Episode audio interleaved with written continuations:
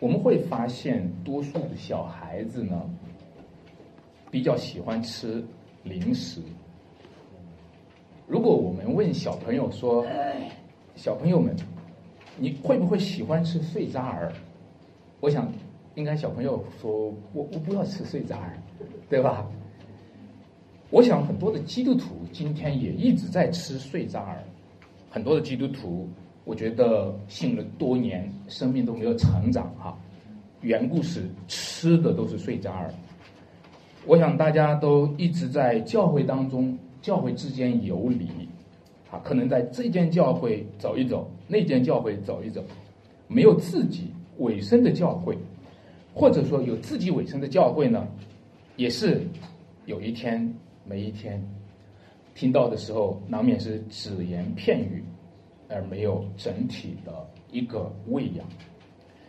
我们今天看到这一段经文里面呢，讲到了关于碎渣儿，讲到了有一个费解的经文。这个经文就是说，那个迦南妇人在那里祷告说：“主啊，我女儿被鬼附的甚苦。”耶稣却不回答，然后说：“不好拿儿女的饼丢给狗吃。”那女人居然说了一句话说。主啊，狗也吃主人桌子上掉下来的什么碎渣儿。这位妇人呢，然后他的这句话呢就被就被主悦纳了，然后主就说：“妇人，你的信心是大的，照着你的信心给你成全了。”这一位吃碎渣儿的女人，这一位吃碎渣儿的外邦妇人，她得到了一个整全的恩典。但是有另外的一群人，就是所说的那些儿女们哈，那些儿女们，也许因为他是儿女哈，他不用求碎渣儿，每天都能够吃上好的，但是他就常常会吃的剩下来，给别人制造了很多的碎渣儿。当然他自己吃的呢，也是碎片的东西。主说什么呢？主说把零碎都收拾起来。五千人吃饱了，四千人吃饱了，主说把零碎都收拾起来。不要糟蹋了，那七个饼，那几条鱼是个零碎，但在主的祝福里面呢，他给几千人吃饱了，然后又收拾零碎，又收拾了七个筐子。我们总是会发现，在我们的生活当中，有太多的地方是过剩的恩典，啊，我们是年年有余，天天有余。常常有过剩的恩典，这种过剩的恩典呢，在那边有又有一群不足的人，他们是饥渴的，他们是干渴的，啊，带着饥渴慕义的心到主面前来，就好像今天讲到的这一群瞎子、瘸子，啊，还有长大麻烦的这一群人到主面前，他们缺乏恩典，他们身体上充满了恩典的不足。他们缺乏，他们的身体缺乏恩典，他们的灵魂缺乏恩典。主说：“多收的没有余，少收的没有缺。”于是今天我们看到一个组合，就是主要把儿女的饼分给那些有需要的人。那我想呢，在这一段经文里面，首先要处理的就是关于一个词，就是把那儿女的饼丢给狗吃。那第一个，我和大家要讲的点呢，就是叫做动物系列。我喜欢看《动物世界》这个这个专题片啊，《动物世界》你可以和孩子一起看的话，也可以和他一起讲一些动物的故事。在圣经当中有很多的动物形象是用在基督徒的身上的，比如说最熟熟悉的就是我们是主的羊，对不对？还有呢，圣经当中说，天上的飞鸟也不种也不收，那就是说，我们这些人也是主养活的一个飞鸟，是吧？有时候说，两个麻雀不是卖一封银子吗？若是你们的天赋不许，一个也不会掉下来。我们我们也被比作麻雀。今天这个经文里面呢，有个有个比喻有点不太好接受，就是狗，哈。不好拿儿女的饼丢给狗吃。其实你先不要对这个称呼或者这个比喻感到反感或者愤慨，其实你就把它当做许许多多动物当中的一种。或者你这么看吧，当上帝给四千人吃饱的时候，他掰开那几个饼、几条鱼的时候，四千人吃饱了，我们就把它当做是什么？上帝在养活一群麻雀。哎，上帝养活这一群麻雀，哎，你说这几千人怎么能吃饱呢？那你想想，每天有多少个麻雀啊？啊，上帝怎么养的，对不对？上帝养活麻雀，以色列人在旷野当中四十年，上帝怎么养活的？养活这个概念是好多人接受不了的，好多人说我们要自己养活自己。我们不要上帝养活我们，这就是现代人的骄傲，这就是作为人自我为主的骄傲。我们宁可自己养活自己，也不要被上帝养活我们，因为我们觉得这个感觉像动物，这个感觉就觉得自己没有一个独立的主体，对吧？我我谁都不靠，我也不靠上帝，我靠我自己。这个感觉我有一个独立的人格，但是各位亲爱的弟兄姐妹们，独立于万物之外。那是上帝给我们的尊严，独立于别人之外，也可以说这是上帝赋予我们一定的独立性。但是你若独立于上帝之外，你若独立于基督的救恩之外，那就是我们的骄傲，那就是我们在上帝之外想要建立的自尊自信。这段经文里面呢，其实把狗和人去对比的话。是有点接受不了的，但是主是这么说的：“他说我奉差遣，不过是要往以色列家迷失的羊那里去。那这里讲到的是是羊，就是说他去以色列家，以色列家这里这一句这个卷里面都是羊，然后不好拿儿女的饼，在这个时候，这群羊是他的儿女，不好拿儿女的饼丢给什么？”狗吃，他养这个儿女，养这个羊呀，把羊就像当做儿女一样的去养，然后说不好拿儿女的饼丢给狗吃，所以你先把它递减一下，先把它比作是羊和狗。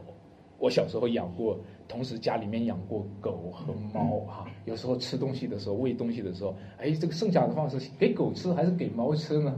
还要选一选哈，啊，有时候觉得这个猫比较可爱，有时候觉得。呃，狗比较忠心啊。那现在呢，就是说不好拿儿女的病丢给狗吃。其实你先递减一下，这是一个羊和狗之间的一个对比。另外呢，这句话它在中国人的语境里面是难理解的，但是在原文当中的语境呢，这个狗它是小狗的意思啊。比如小孩儿有时候说：“哎，咱们拉钩上吊哈。”这个这个骗人是小狗哈。啊，啊他这个讲这个小狗这个词呢，它不是一个恶狠狠的表达，而是一个比较小声小气的去去提到啊，提到这样的一个小狗。那么，所以这个原文当中，这个狗呢，它是在宠物的这个理解里面。所以各位，从创造的维度上讲，羊它也是有牧人的，狗它也是有主人的。从创造的维度上。麻雀它是需要天赋来养育的，每一个飞鸟都是天赋在护理着的。当然，你说从堕落的维度上，狗呢，的确是代表着一个不洁净的动物。狗的存在和羊的存在还不一样。狗呢，的确是给人一个不舒服的、不喜欢的、比较讨厌的、比较可恶的、可憎恶的存在。那如果说到狗的时候，的的确确，它是在讲人堕落的地步。人作为一个被造的存在，有神形象的一个受造物，今天堕落的玷污了神的形象，亏缺了神的荣耀。其实人有时候常常被比作狗呢，有时候也是常见的现实。当然，你说把人比作狗是个侮辱，那我觉得有时候把狗。比作人呢，也是一种侮辱。比如说，我的名字叫做小明，我们家邻居的狗呢，它也叫做小明啊。你觉得这个多尴尬，对吧？你能够接受得了吗？再比如说，把人比作猴子啊，你说我们是人，但我们是个高级动物哈。进化论呢，就是讲是猴子变成的人。我们和猴子是亲缘有亲戚关系的，我们和猴子呢有一个共同的祖先。那你觉得这是不是也是一种侮辱呢？奇怪啊，人总是能接受得了这种侮辱，人就是接受不了那种侮辱。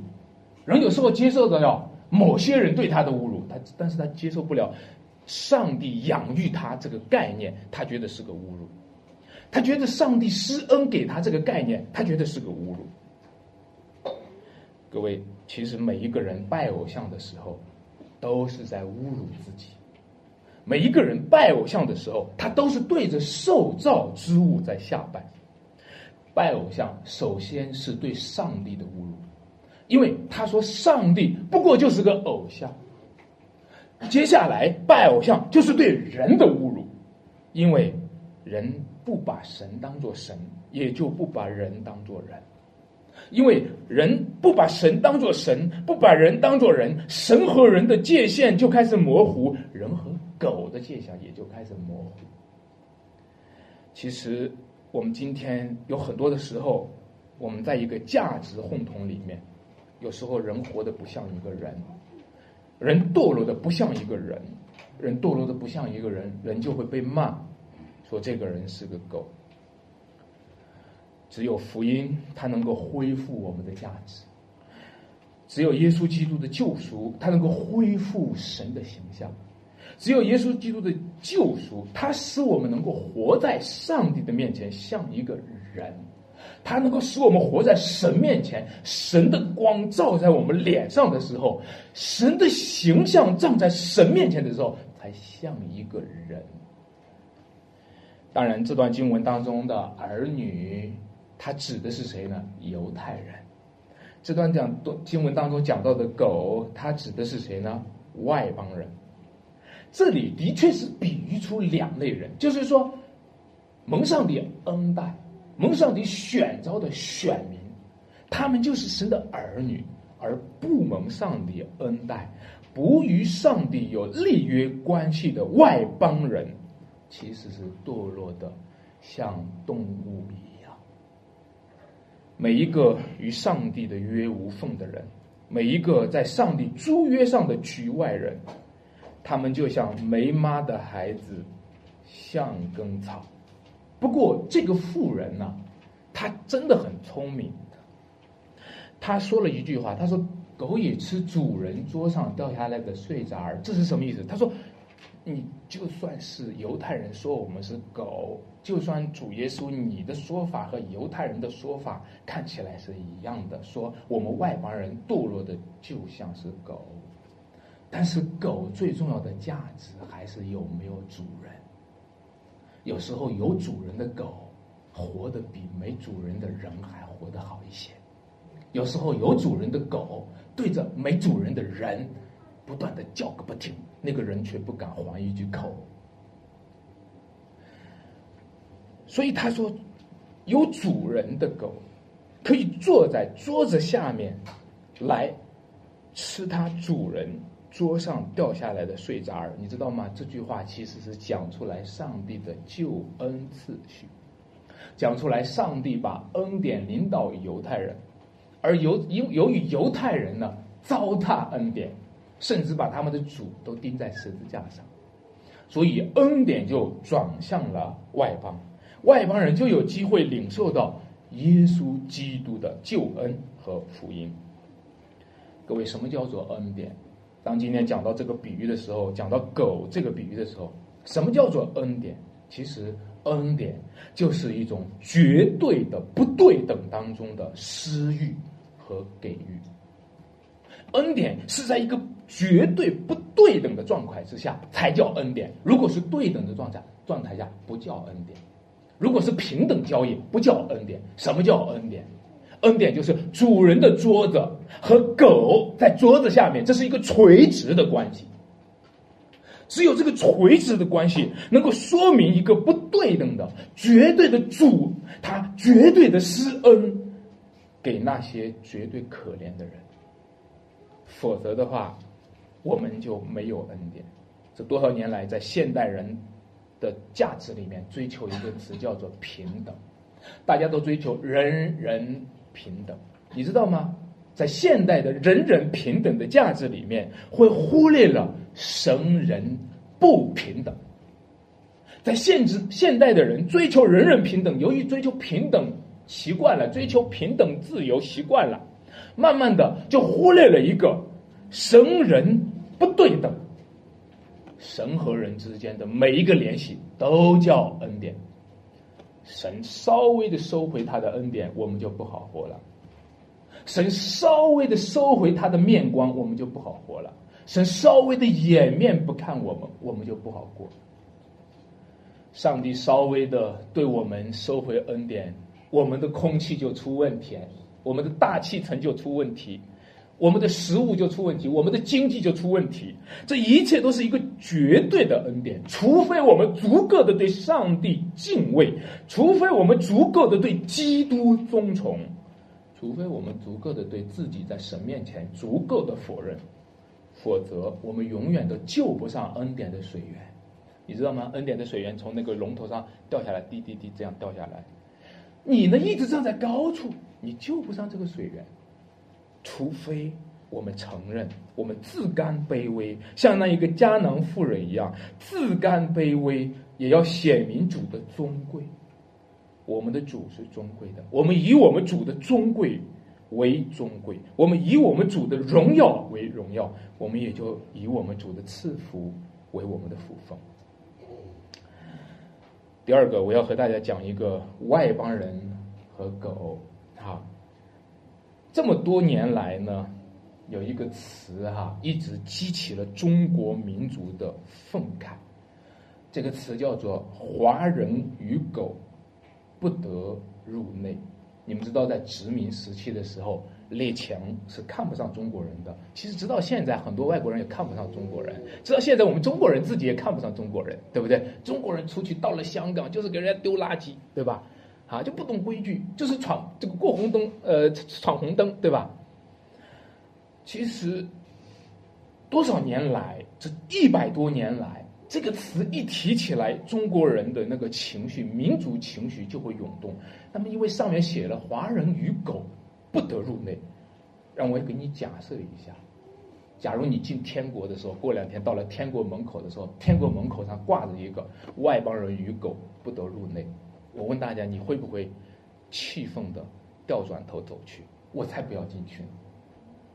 我觉得，我觉得今天就是这种民主情绪的话，有可能。你说真的吗？真的在天国门口上挂了这个“外邦人与狗不得入内”吗？我查了一下圣经，好像有，在启示录第二十二章十四节到十五节，好像是这么这么说的。他这么说：那些洗净自己衣服的有福了，可以得到权柄，能到生命树那里去，也能从门进城。他就是下面一句话，他说：城外。有那些犬类、行邪术的、淫乱的、杀人的、拜偶像的，并一切喜好说谎言、编造虚谎的。各位，这不是挂着一个外邦人与狗不得入内吗？今天我们喜好说谎话，喜好编造虚谎，拜偶像、杀人、淫乱、行邪术。比狗好吗？多少年来呢？中国人信主当中的障碍有两个，一个呢就是个人层面的自义，一个呢就是民族层面的自义。个人层面的自义就是说，我怎么能承认我是罪人呢？基督徒讲这个这个福基督教讲说人都是罪人，我怎么能承认我是罪人？我是好人，你去打听一下，我是好人，谁不说我好呢？咱们这个人还能成了坏人呢？第二种质疑叫做民族质疑，这种民族质疑说咱是中国人，中国人怎么可以信外国主呢？你知道吗？这么多年来，我们在个人质疑和民族质疑里面，错过了基督，错过了救恩，错过了上帝要赐给我们的永生的恩典。每一个民族主义。今天我们不断的倡导民族主义，其实藏着深深的民族自义。什么叫做民族自义呢？民族自义就是说，我们是中国人，中国人不需要耶稣。民族自义就是说，我们是中国人，不需要救恩。也就是藏着说，我们中国人自己能够搞定我们的救恩。我们如果要是有罪的话，我们如果要是有死的话，我们自己有我们的救主，能够救了我们脱离罪、脱离死。但是你发现没有？其实中国人，其实你需要知道，上帝给的救恩只有一条路啊，只有一条路，没有第二条路。耶稣说他就是道路，只有一条路，就是神赐给以色列人当中，他们中间有一个子孙，亚伯拉罕当中有一个子孙，他的名字叫耶稣基督，只有这一条路，没有第二条路，除他以外别无拯救。难道我们不知道吗？其实我们中国人为什么要到国外留学？为什么？为什么佛教徒要到西天取经，要到印度取经？为什么？就在国内吧。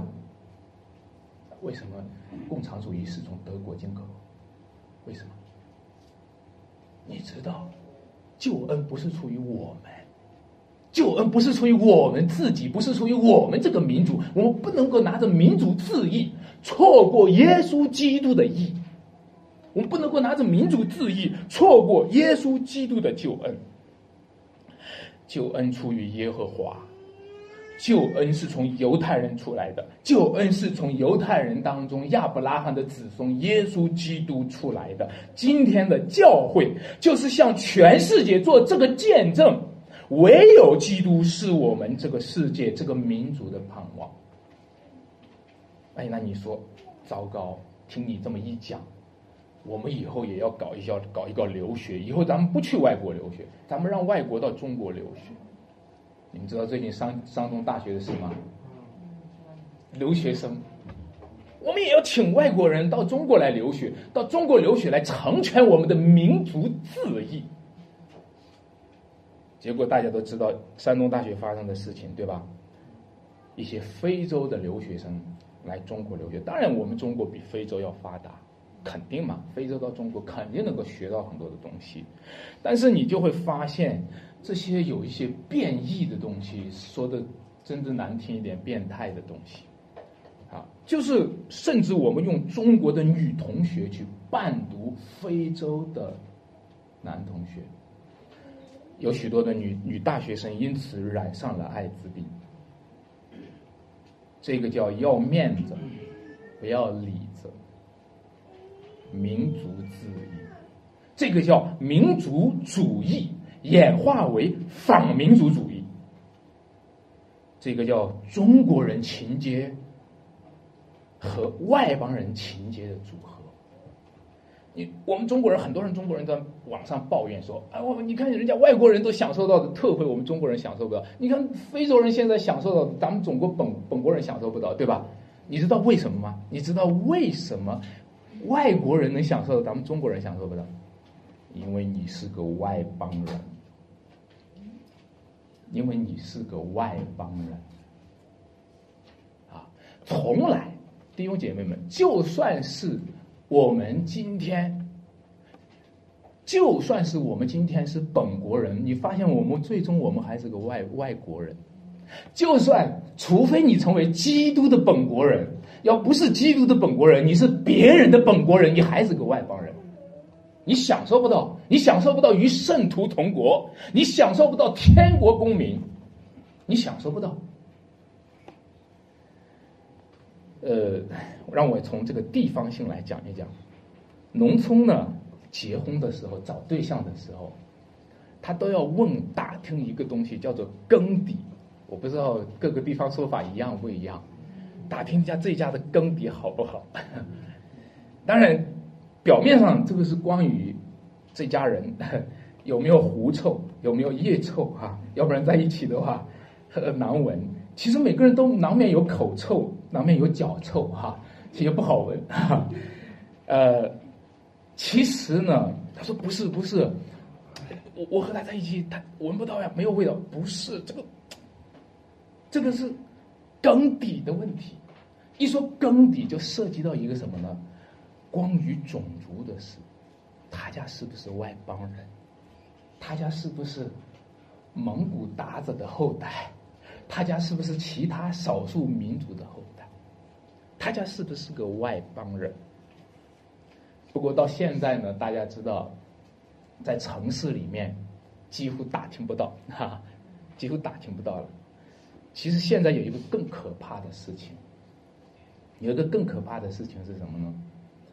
你不当打听不到他的根底，你可能打听不到他有没有艾滋病。你知道吗？现在是一个多么恐怖的时代来到了。你知道吗？我们和我们的儿女正在面对着一个多么恐怖的时代。我们这个民族会不会整个的民族龙王堕落、成龙灭亡？我不知道。求主怜悯我们。在我们山西汾阳出了一个有名的导演，叫做贾樟柯，对吧？贾樟柯拍电影，我我我，因为他是山西的，我就特别的关注他。啊，虽然没有多全部看完，看了一些，我就看到他有一个特点，他以小见大。他每一次拍电影采取的电影的场景都是他们汾阳，都是用汾阳这个地方，用汾阳话，哈，用汾阳的口音来讲这个什么呢？以小见大的来讲中国。他的意思说，地方的汾阳就是中国的代表，山西就是中国的代表。他的意思就是说，地方性就是我们的国民性。一个国家的国民性就反映在我们的地方性上。你你觉得你是活在一个国家里面吗？你从来都是活在一个地方里。你觉得你活在一个国家里面？你觉得你做过一个国民吗？你从来就是活在一个地方里。你不过是个地方人。国家和国家是不一样的，天国和地上的国家是不一样的。什么叫做外邦人？外邦人就是一个一个与天国无缝的地方性国家。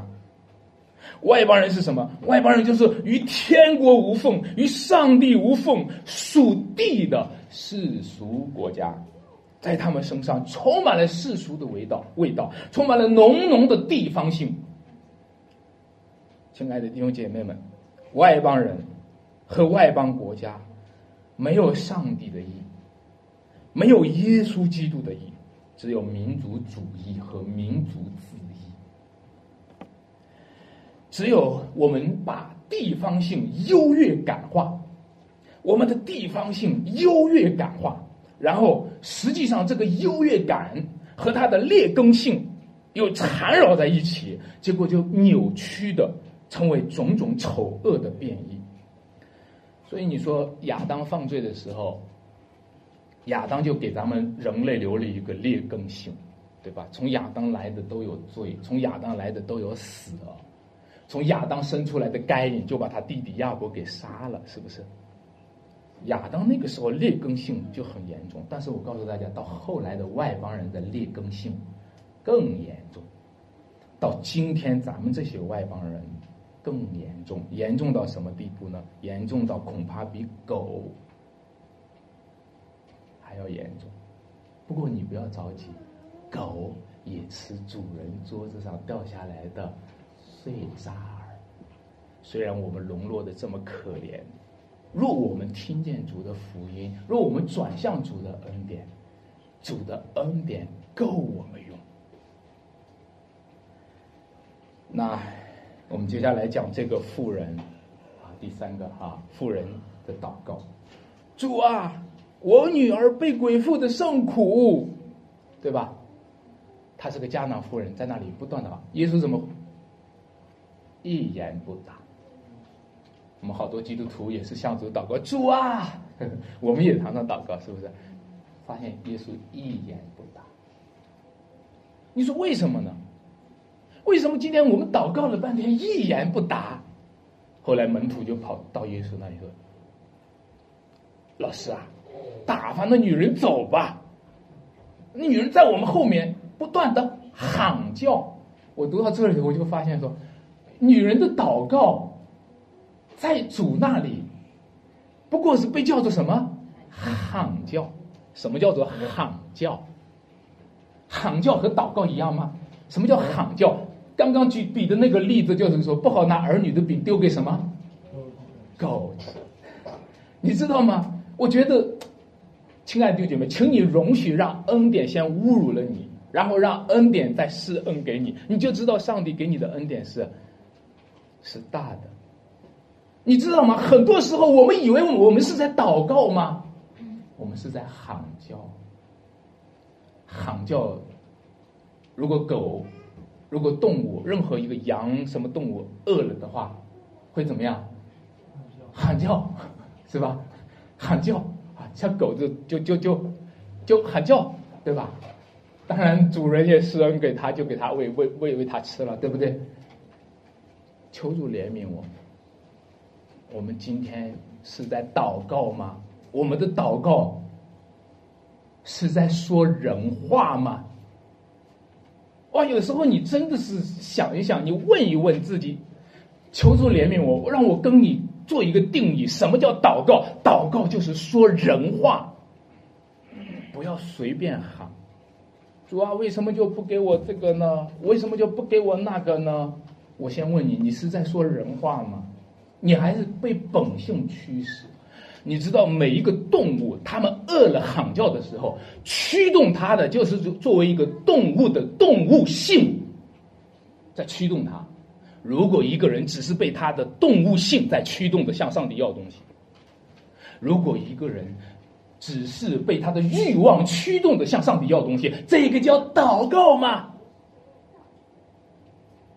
说人话，祷告中说人话。不要让自己被自己的欲望驱动，免得我们的祷告在主面前那里都是噪音。外邦人，尤其外邦人在魔鬼的控制之下，你们知道，魔鬼统治之下的喊叫不当是喊叫，魔鬼统治之下的喊叫是惨叫。啊，这个惨叫传递出来的是一种恐怖。是一种阴森森的气息，我要死啦，是吧？你们记得不记得以色列人在那个旷野当中，他们怎么喊叫的？难道埃及没有坟墓吗？耶和华带我们出来，不是要杀我们吗？把我们带到旷野里面死了不用埋，是不是？这个是说人话吗？这个是祷告吗？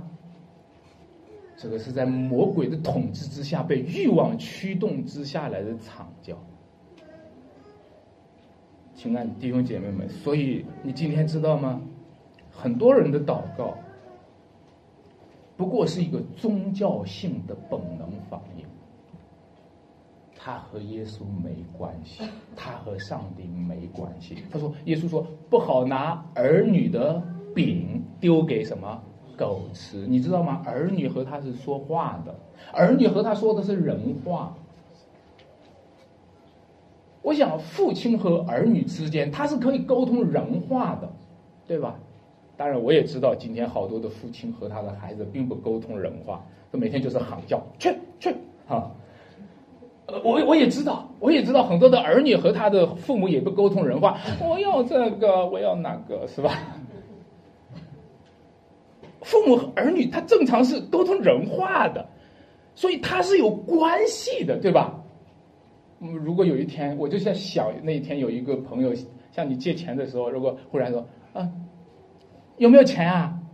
家里有没有钱啊？给你微信上发个字啊，家里有没有钱啊？这就叫借钱，就这么借了，也没有一个基本的叙事。也没有一个基本的关系界定。有钱与你啥关系啊？有，但是与你何干呢？你到主面前喊叫一声，你的，凭什么主给你呢？对吧？你是儿女吗？他是父亲吗？他救赎了你吗？他儿子替你定了十字架吗？他儿子替你死了吗？你现在是为他活吗？你凭什么？你向他喊叫？各位，只有关系是祷告的前提，对吗？只有关系。我们今天的祷告其实是一种关系的叙述。如果我们和主有关系，主说：“我的就是你的，你的就是我的，你的罪也是我的，我给你担；你的失败也是我的，我给你担；你的跌倒也是我的，我给你担；你的困难都是我的，我给你担。我的也是你的，我的义是你的，我的永生是你的，我的国度是你的，我的身体为你舍了，我的血为你流的。如果主和我们有关系，你还有什么话说？你还用得着那么去喊吗？但是这个迦南夫人，真的是说人话。他说：“主啊，狗也吃主人桌子上掉下来的碎渣儿。”你看。祷告是双向的，祷告不是单向的，喊一声走了。我们今天到主面前喊一声，好，我需要个什么哈，给我就是了。他和主有交通，他喊了一声，主回答了一声，这个回答好像是无光无缝的，但是他马上再回答是有关有分的。他说：“主啊，狗也是主人桌子上掉下来的碎渣儿。”所以呢，这就叫对口了，对焦了。我我常常发现，我们最大的痛苦就是不对焦。有时候我们夫妻交通、夫妻谈话，有时候也不对焦；有时候我们和弟兄姐妹谈话也不对焦，是吧？我们其实和上帝祷告也常常不对焦，是吧？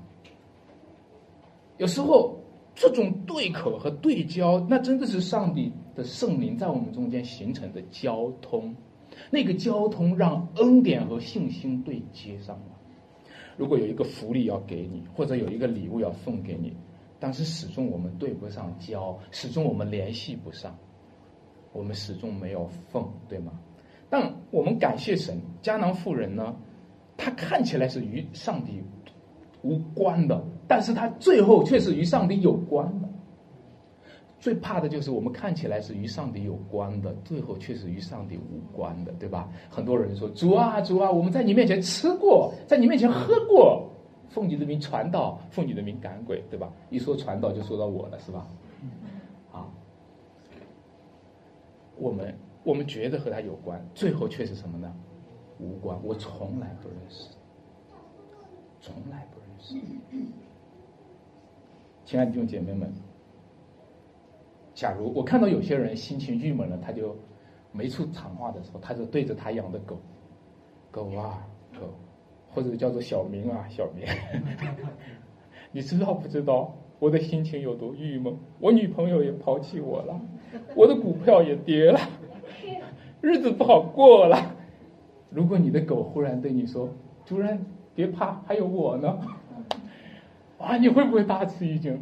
你会不会惊喜的不得了？你会不会拿出你的狗来作秀？然后狗给你穿上你的衣服，给你戴上一个戒指，戴上一个项链。我要带带着你溜一圈儿。我要告诉所有的人，我有一个最聪明的狗，是吧？那今天很多的人都在这样。其实，上帝对于会祷告的人，他比这个更喜悦。上帝对于一个会祷告的人，上帝对于一个和他能对焦的一个祷告的人，他非常的喜悦他们。你知道吗？祷告就叫做说人话。什么叫做说人话？祷告就叫做说人话。祷告不仅是说人话，祷告是说天国的话，是天国里的语言。祷告不仅是说人话，祷告是。是讲出属灵生命当中深层次的话，因为一个人活着就是灵魂，一个人活着就是有灵的活人。什么时候他的灵魂迸发出属灵的语言，他就叫属人的活着，他就是一个人的活着。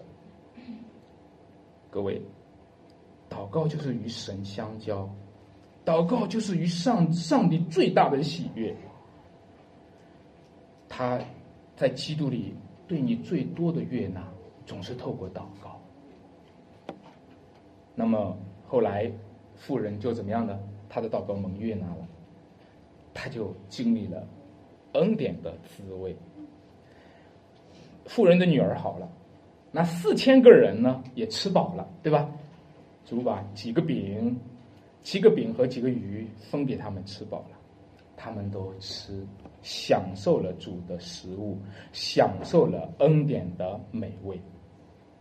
那个恩典的美味是什么味道呢？恩典的滋味是什么滋味的？我不知道你有没有尝过主恩的滋味。圣经说：“你们若尝过主恩的滋味，便知道它是美善。”恩典的滋味是什么呢？在民数记十一章曾经这样描述过天降的玛纳。那天上降下来玛纳给以色列人去吃，四十年他们都吃。那里讲说，这玛纳仿佛圆随着，应该就像咱们的那个香菜啊。圆随着，又好像珍珠，滋味如同星油，哇！他们吃的是津津有味，哈，吃的津津有味。吃东西不仅仅是吃个饱，吃吃东西还吃个味，对不对？呃，我们人和动物不一样，动物呢，它只懂吃个饱，对吧？它不懂调味啊。那我们呢，还吃个味，为什么呢？吃饱呢？只是供身体，吃味呢，它要供灵魂。一个人活的有没有味道，它是灵魂的事。吃味道呢，它能够滋润人心，它能够振作人心。如果你的生活很有滋有味的，你的灵魂就很有活力，对吧？你脸上就有笑容。啊，你就能面对每一天的时候，你就能振作起来，对吧？所以呢，各位千万不要忽略了恩典的碎渣儿。吃东西不要忽略了味道，当然我也不是鼓励你挑剔味道，是吧？讲不好吃，这谁做的不好吃，我不要吃，我不是这个，我是说你今天不要忽略了恩典的碎渣儿，你不要觉得它是碎渣儿，碎渣儿品起来更香。碎渣儿吃起来更有味道。如果我们今天在恩典当中甘甜，在恩典当中喜乐，虽然这个喜乐呢，你一一不操心，这个甘甜就错过去了；你一不操心，这甘甜就忘了，对吧？但是你如果不要忽略这个碎渣儿，这个碎渣儿真的是又美又善。我给大家出一个题，测试一下，看大家的回答哈。你说一个狗喜欢吃东西，狗肯定喜欢吃东西，对吧？它喜欢坐在主人面前，主人喂它吃呢，给它吃的一点碎渣儿呢，它还是喜欢自己到野外自己找吃的。你觉得它喜欢哪一种？喜欢主人喂它吃，一样的东西，让它到野外去吃，它就吃的空苦流离。没有主人，你明白吗？但是它坐在主人的面前，又摇尾巴，你看它的脸上都笑逐颜开，是不是？然后吃到的时候，你看他都幸福感非常非常高，是不是？啊，那个幸福指数都都在增加。但是到野外吃，他没那么多喜悦。所以你不要轻看狗啊，狗懂得。主人对它多重要，咱们这些人不懂得咱们的主对咱们多重要。你不要轻看狗，各位，今天主要把他的恩典给我们，要让我们吃饱了，要让我们满足喜乐，要让我们的筐子都满了，要让我们的篮子都满了，要让我们仓库都满了，你知道吗？人呐，什么时候就会困苦流离呢？饥饿的时候。什么叫困苦流离？困苦流离就是没吃饱。什么时候叫喜乐呢？什么时候就有满足的喜乐呢？吃饱了的时候。啊，你说，哎呀，这个讲的太对了。我们中国今天正在发展小康生活，就是发展经济，对吧？让大家有钱了，生活就好了，农民个个就幸福感就高了。但是，我们今天发展的只是肉体上的吃饱，我们灵魂上一直是饥饿的。我们每一个人心灵里面都是孤单的，我们每一个人心灵里都是痛苦的。我们很多人今天都是生不如死的。我们今天需要是恩典的满意，需要的是上帝恩典的浇灌。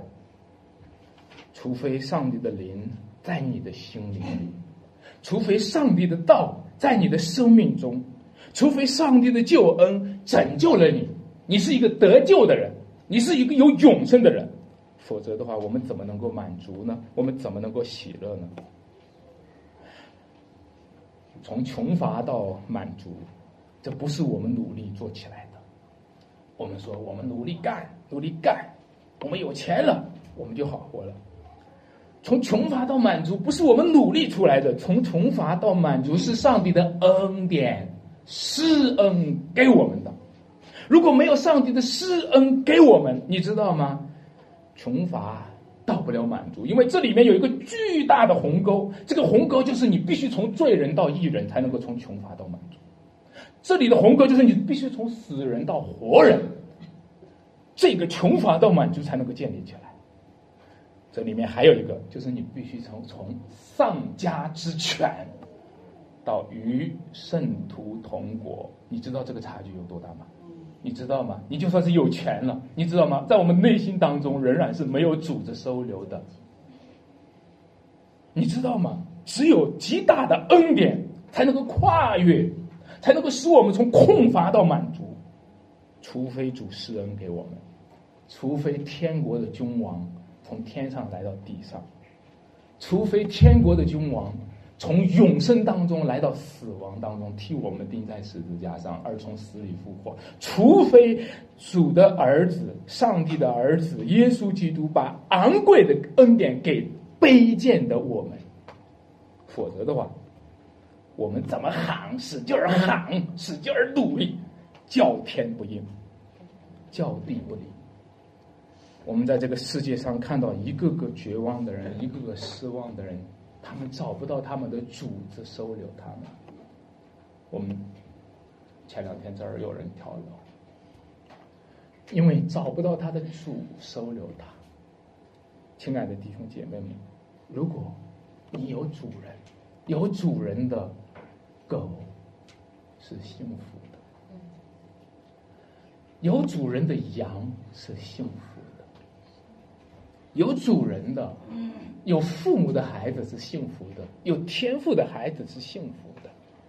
这样的话，他的碎渣儿也够你用，他的小小的滴水之恩也够你用。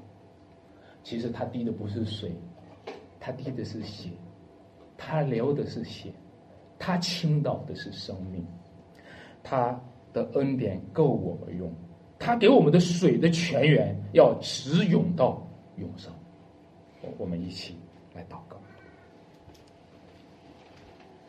天上的父神，感谢你把你的儿子基督赏赐给了我们。这个世界缺乏的，就是那个生命的粮；这个世界缺乏的，就是那天降的玛纳；这个世界缺乏的，不仅是你常施恩惠的降雨和阳光和空气，而且。是你给我们独特的恩惠，将你的儿子从天上降下来。主啊，你的儿子就是我们的生命，他为我们死，而且复活了。